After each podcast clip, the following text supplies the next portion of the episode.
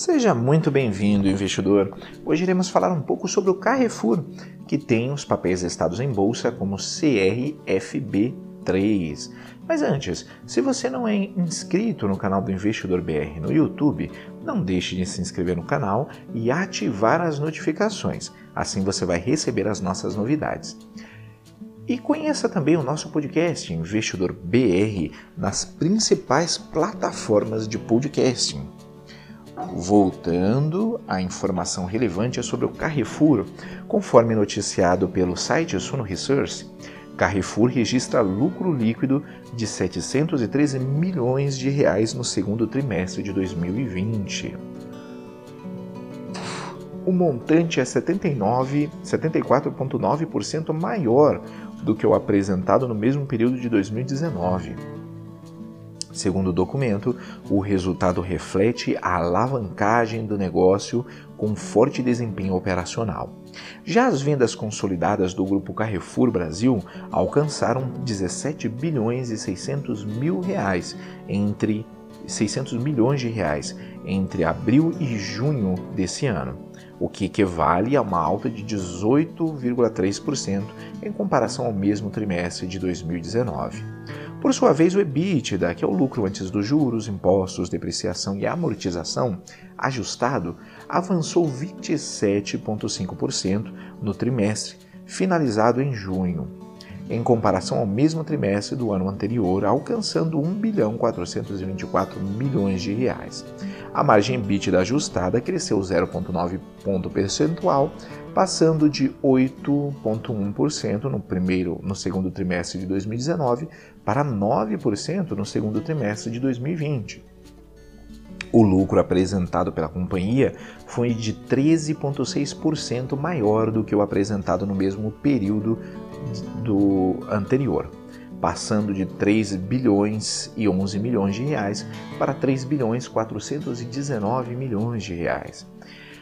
A relação do Banco Carrefour, a companhia informou que a carteira de crédito cresceu 22% no trimestre, na comparação anual.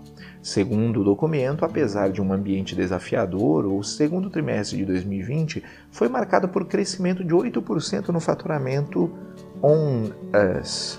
Além disso, o EBITDA atingiu 184 milhões de reais, queda de 27% na comparação anual.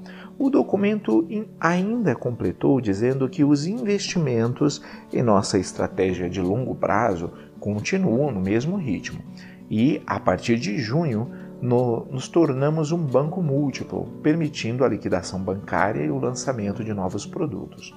Por sua vez, o Atacadão teve um crescimento de 13,5% nas vendas, lá alcançando 11 bilhões 785 milhões de reais ante 10 bilhões 379 milhões de reais no mesmo período de 2019. O CEO do Grupo Carrefour Brasil, Noel Priot, é, comentou que o Grupo Carrefour Brasil apresentou desempenho memorável, tanto no trimestre quanto no semestre, mesmo em meio a um ambiente desafiador causado pela continuidade da pandemia de Covid-19. As vendas e a rentabilidade, tanto no varejo quanto no atacadão, aumentaram fortemente em dois dígitos e as nossas operações de e-commerce apresentaram um crescimento impressionante. O faturamento do Banco Carrefour retomou o crescimento em junho, adotando uma postura de crédito cautelosa e seletiva no contexto atual.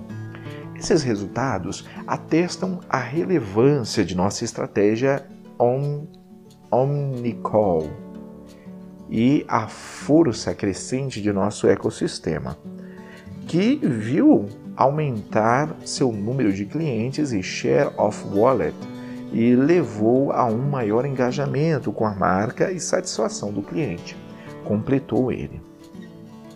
Irei deixar na descrição o link para essa notícia e de alguns livros que podem ser de ajuda na sua educação financeira, investidor. Comenta aí, vale a pena investir no Carrefour? Ficamos por aqui e até a próxima!